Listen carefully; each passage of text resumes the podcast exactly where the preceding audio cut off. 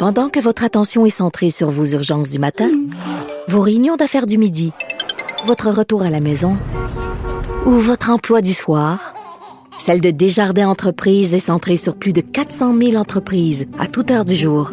Grâce à notre connaissance des secteurs d'activité et à notre accompagnement spécialisé, nous aidons les entrepreneurs à relever chaque défi pour qu'ils puissent rester centrés sur ce qui compte, le développement de leur entreprise. Vous écoutez Martino.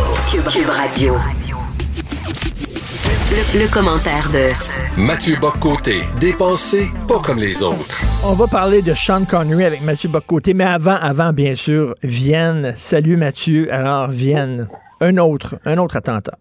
Oui, un autre attentat, et là, il va falloir qu'on commence à comprendre. Ça devient lassant de devoir répéter que 2 plus 2 égale 4, mais il va falloir comprendre que l'Europe, en ce moment, est la cible d'une agression islamiste à grande échelle. Euh, et que tous ceux qui ont inventé des systèmes d'explication pour chaque fois expliquer que l'islamisme n'est pas vraiment le problème, vont devoir tôt ou tard faire leur autocritique, comme on disait autrefois. Euh, je donne quelques éléments. Est-ce que, là, il va falloir qu'on m'explique, est-ce que euh, l'Autriche euh, s'est rendue coupable d'une manière ou de l'autre des caricatures de Charlie? Apparemment, c'est à cause des caricaturistes qu'on agressait la France. Est-ce que Charlie Hebdo est un journal viennois? Première question. Deuxième question, est-ce que en ce moment l'Autriche paie le prix de sa longue histoire coloniale en Afrique ou dans le monde musulman?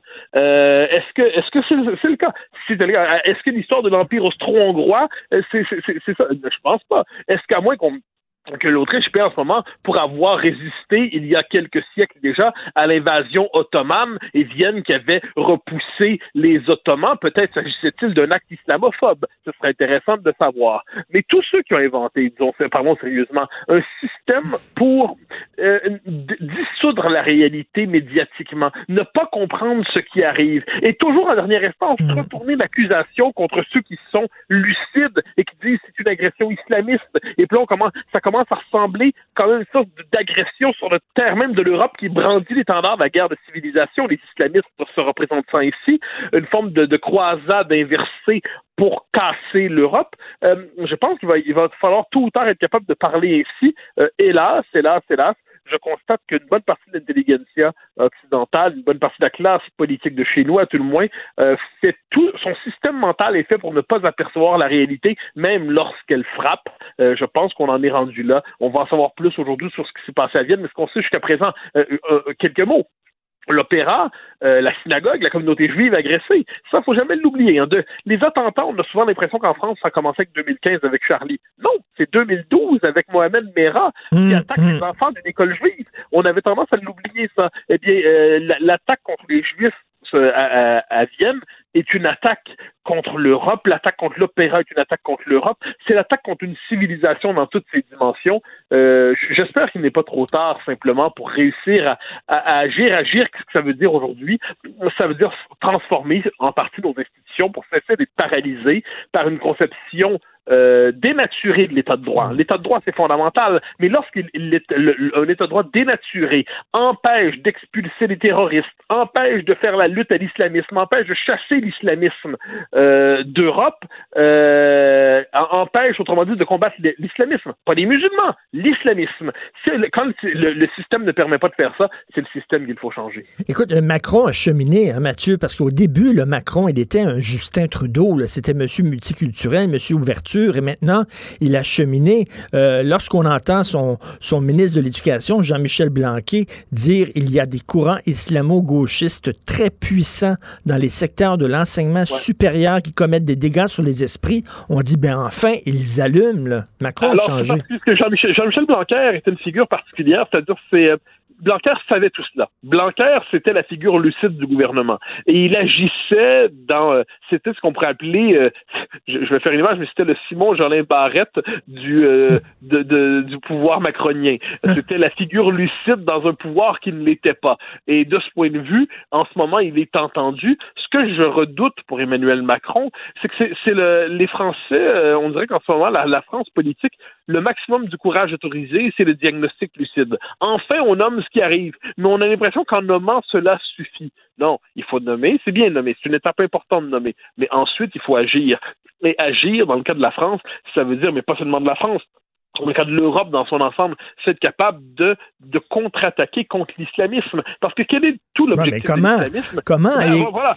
Écoute, écoute, Mathieu, là, je, viens, je, viens de lire, je viens de lire une nouvelle. En France, il y a 66 enquêtes qui ont été ouvertes ok, pour apologie du terrorisme. Et on va enquêter, entre autres, entre autres, sur deux jeunes filles de 12 ans ok, qui ont applaudi lorsqu'elles ont euh, appris la décapitation de Samuel Paty et sur un enfant de 8 et 9 ans, sur deux enfants de 8 et 9 ans. Quand tu es rendu comme ça, on dirait que le cancer il y a tellement de métastases. Tu fais quoi? Tu commences où? Ben, alors, moi, je pense que en, ces matières, euh, on pourrait dire nul n'a la solution idéale, mais on sait ce que peut vouloir dire commencer à agir. Et parmi les premières actions, je pense que les, mosquées qui, d'une manière ou de l'autre, prêchent la, haine de la France, la version de la France, euh, plusieurs plaident pour la fermeture de ces, ces mosquées militantes. Ben, s'il le faut, faisons-le. Euh, l'expulsion systématique des, euh, de tous ceux qui, euh, qui, se, qui, sont dans une situation, les, les, les clandestins agressifs qui, sous le signe de l'islamisme, attaquent la France. Je pense que aussi là-dessus, il va falloir faire preuve d'une certaine fermeté, euh, en fait, d'une fermeté certaine lorsqu'on a des, les espèces de climat de pourrissement, d'insurrection qu'on a vu depuis quelques temps déjà. Et le pouvoir avait tendance à dire on détourne le regard pour ne pas pas faire de vagues, hein, selon la formule classique. Eh bien, il va falloir accepter l'affrontement. Accepter l'affrontement, ça ne veut pas dire le désirer. Ça ne veut pas dire le désirer. Mais là, on voit ce qui se passe à Vienne, on voit ce qui se passe à Paris, on voit euh, en France en général, pardon, on voit ce qui s'est passé en Grande-Bretagne il y a quelques années. Ne l'oublions pas. Euh, l'islamisme frappe partout et tant qu'on va faire des efforts immenses pour ne pas voir ce qui se passe, il continuera de frapper. Non, non, mais Justin Trudeau a dit si vous arrêtez avec vos dessins, si vous arrêtez de les provoquer, ben ils vont, ils, ils vous attaqueront pas. C'est ce ouais, mais Ça, mais ça, c'est quand même. Et moi, là, je suis curieux de savoir ce que certains euh, éditorialistes de, la Pravda locale vont nous, nous expliquer. Hein. Euh, parce que là, à un moment donné, euh, Charlie Hebdo, donc c'est encore la faute à Charlie? Est-ce que ça va être encore la faute à Charlie? Non, mais c'est exceptionnel. Là. On est quand même dans cette logique-là. On nous a dit quelque part, je me rappelle pas où, que c'était la montée de la droite et des inégalités sociales en France. Ben oui. Wow! Ben wow! Wow! C'est exceptionnel. C'est lunaire. Alors là, devant tout cela, moi, j'ai l'impression que cet effort de lucidité cet effort de lucidité, c'est la première étape de toute réaction. Et il y a une partie de notre euh, gauche mondaine hein, qui ne cesse d'afficher de manière ostentatoire des son, son, son, certificat de vertu et de respectabilité. Elle doit faire son autocritique la plus vive. Parce que sinon, j'ai l'impression qu'on est devant des gens qui, euh, en 39, en 40, euh, dissertent savamment de la toxicité du nazisme, alors que les chars allemands euh, ont traversé la frontière. Euh, on est quand même devant une agression islamiste qui est une agression totalitaire qui prend un visage inédit. Hein, la guerre change de visage au fil des siècles, elle change de visage au fil des âges. Mais l'islamisme cherche à provoquer, en fait, une, euh, à toucher le cœur de nos civilisations, provoquer la terreur, provoquer la soumission. Et ça, je crois qu'il va falloir sortir de, de cette logique. Euh, je, pousserai plus loin là-dessus. On nous parle toujours des, des damnées caricatures. Bon, là, puis on dit, oui, oui, mais on, on condamne le, on condamne les assassinats, mais les caricatures, c'est autre chose. Non. Je pense que ce qu'il faut se dire, c'est que pour, pour évoluer dans une société occidentale aujourd'hui, il faut accepter l'idée des caricatures. On peut nous choquer personnellement, mais il faut accepter la légitimité des caricatures. Et qui n'accepte pas la légitimité des caricatures doit se demander euh, pourquoi, euh, ce qu'il accepte de notre société, puisqu'elles expriment finalement le droit de critique des dogmes, quels qu'ils soient. Euh, pourquoi s'installer dans un monde dont on rejette les principes? C'est une question qui mériterait qu'on l'examine. Tout à fait. Sur un sujet, écoute, beaucoup plus léger, la mort de Sean Connery, et euh, tu as écrit une chronique là-dessus. Euh, Mathieu, d'ailleurs, je suis content qu'on partage, toi et moi, moi, le rôle de Sean Connery, c'est pas, pas James Bond, c'est Jim Malone dans Les ah Incorruptibles. c'est un, un, rôle extraordinaire. Quand il est dans les puis il explique You wanna get Capone. That's how you get Capone. Fantastique, c'est ça. Ben, ah non, mais moi, ça, pour moi, de tous les... Euh, j'ai pas vu tous les Sean Connery, mais j'en ai vu quand même pas mal. De tous les Sean Connery, je trouve que c'est le, le plus remarquable, parce qu'il incarne, c'est la figure, euh, le rôle qu'il incarne c'est la figure de l'honnête homme, désabusé, mais, mais qui porte encore lui-même l'espoir d'une justice et qui sait que la justice n'est pas la politique de l'agneau. C'est-à-dire, quelquefois, devant le mal, il faut oser euh, la force, Et c'est un personnage qui est magnifique par son, non seulement sa, répartie, mais le sens de la justice intime qui le travaille, par ailleurs magnifiquement joué par Sean Connery, ce personnage qui savait donner de la classe pardon, à tous les, euh, à tous les, cet acteur qui a donné de la classe à tous ces personnages, je ne résiste pas à la tentation de dire à quel point il a rendu le personnage d'Henry Jones magnifique dans le troisième Indiana Jones, comment Guillaume de Baskerville dans le nom de la rose est absolument remarquable à la manière de ce, ce moine sceptique et brillant, hein, qui, lorsqu'il discute avec euh, Christian Slater, qui joue le rôle de Hadzo, euh, que pensez-vous de l'amour? L'amour de Dieu. L'amour de Dieu. Il est, il est, il est magnifique. Alors, on était devant un personnage. Bon, évidemment, l'homme à l'extérieur du personnage est infiniment plus trouble, tous en conviennent. Mais ce que l'on célèbre aujourd'hui, ce n'est pas l'homme et ses déclarations qui pouvaient nous choquer. C'est un acteur qui a su donner un visage, une certaine idée dans ses rôles à la masculinité. Aujourd'hui, une masculinité qui est toujours déconstruite, toujours toxique, qu'il faudrait toujours aplatir, toujours anéantir. Il est bien de se rappeler qu'il fut un temps où il était possible d'incarner au cinéma masculinité sans gêne. Mais tu te souviens, écoute, j'ai regardé un, James Bond avec mon fils de 12 ans, puis à un moment donné, il y a, une fille, elle la jette sur la paille, puis là, il se jette dessus, puis il l'embrasse, elle dit... je crois, oui, elle dit non, non, non, non, non, elle se débat, puis à la fin, elle l'étreint, ah oui, James. Et là, mon fils regardait ça, puis il dit, ça n'a pas de bon sens, papa, tu sais, il, dire, il s'est forcé sur la femme, mais tu sais, là, j'expliquais que c'était comme ça à l'époque. C'est le même, il faut se, rapporter à l'époque. C'est surtout personne n'a envie de, célébrer cette scène-là. Évidemment, on a tous la même réaction en disant c'est quoi cette affaire-là?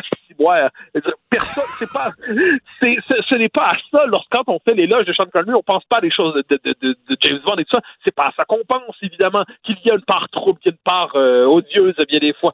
Très bien, nul n'en doute. Mais la question est de savoir si au fil de sa carrière, cet acteur tout à fait singulier a été capable d'incarner quelque chose d'irréductible dans la masculinité, disons ça comme ça. Hmm. Puis j'ajouterais pas une masculinité de, de, de, stralopithèque, genre de, de brut, de voyou, qui boum, boum, boum. Non, on est plutôt devant euh, quelqu'un qui incarnait, qui conjuguait virilité et élégance. Euh, c'est dans l'histoire du cinéma, ce n'est pas désagréable de voir ça. Puis ensuite, ensuite, si on veut faire la critique de toutes ces déclarations, on la fera avec plaisir.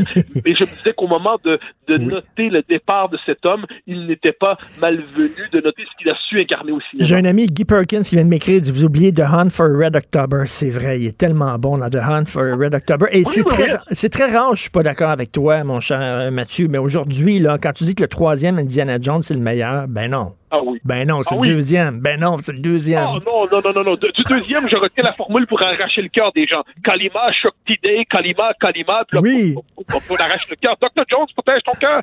Mais, euh, mais ce n'est pas, non, non, je pense que dans le troisième, c'est que là, on tombe, on est, dans le deuxième, il est, on est proche du film d'horreur, bien qu'il y ait des points d'humour. Alors que dans le troisième, on touche au noyau mythique du monde occidental, sous le signe de l'humour, de l'aventure, de la relation père-fils, euh, on, on la, la, la, quête du Graal, qui est magnifié, qui est en même temps euh, sous le signe du, du sourire. Euh, les nazis, comme d'habitude, qu'il faut combattre avec cette formule magnifique d'Indiana Jones. Les nazis, je hais ces gars-là. Euh, la scène du chevalier, la scène du chevalier, oh, c'est magnifique. je vais le regarder alors ce soir avec un nouvel œil. Merci Mathieu. Au, grand plaisir, bye bye.